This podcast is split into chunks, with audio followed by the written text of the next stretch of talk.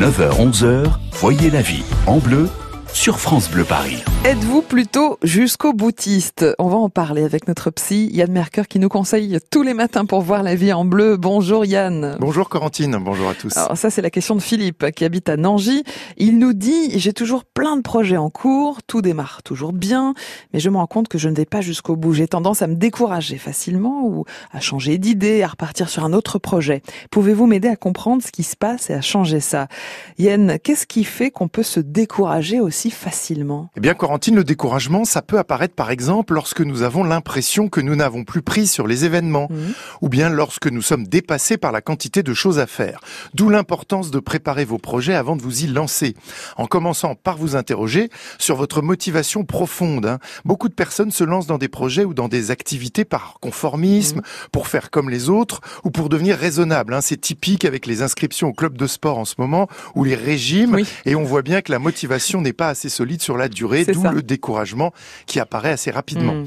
Une autre explication, c'est la peur de l'échec. Se lancer dans un projet, c'est prendre le risque de ne pas y arriver brillamment. Mm. Alors pour éviter de se confronter à un résultat final moyen ou raté, certaines personnes, qui sont en réalité des perfectionnistes masqués, se mettent à douter, elles choisissent d'abandonner en cours de route. Mm.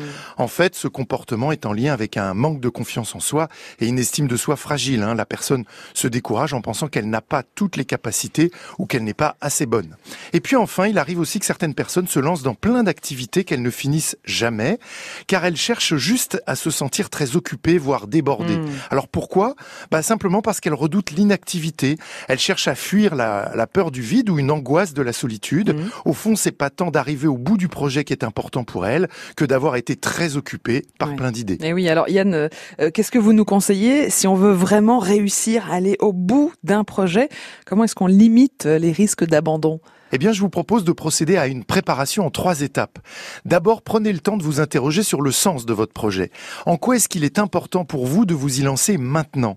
Quels sont vos bénéfices hein, à entreprendre ce nouveau projet? Ne négligez vraiment pas cette première étape pour sonder votre motivation et soyez le plus authentique possible.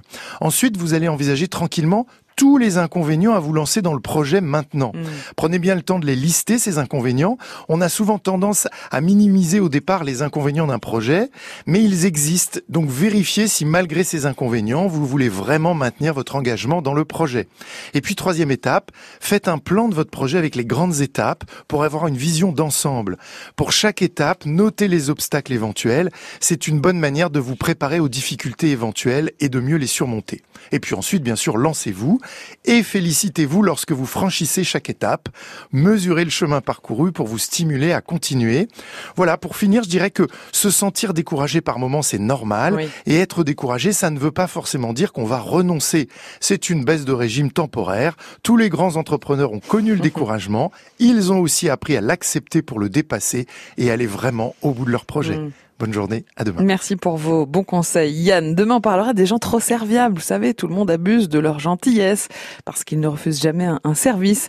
Alors comment apprendre poliment à dire non? Rendez-vous demain matin sur France Bleu à 9h40.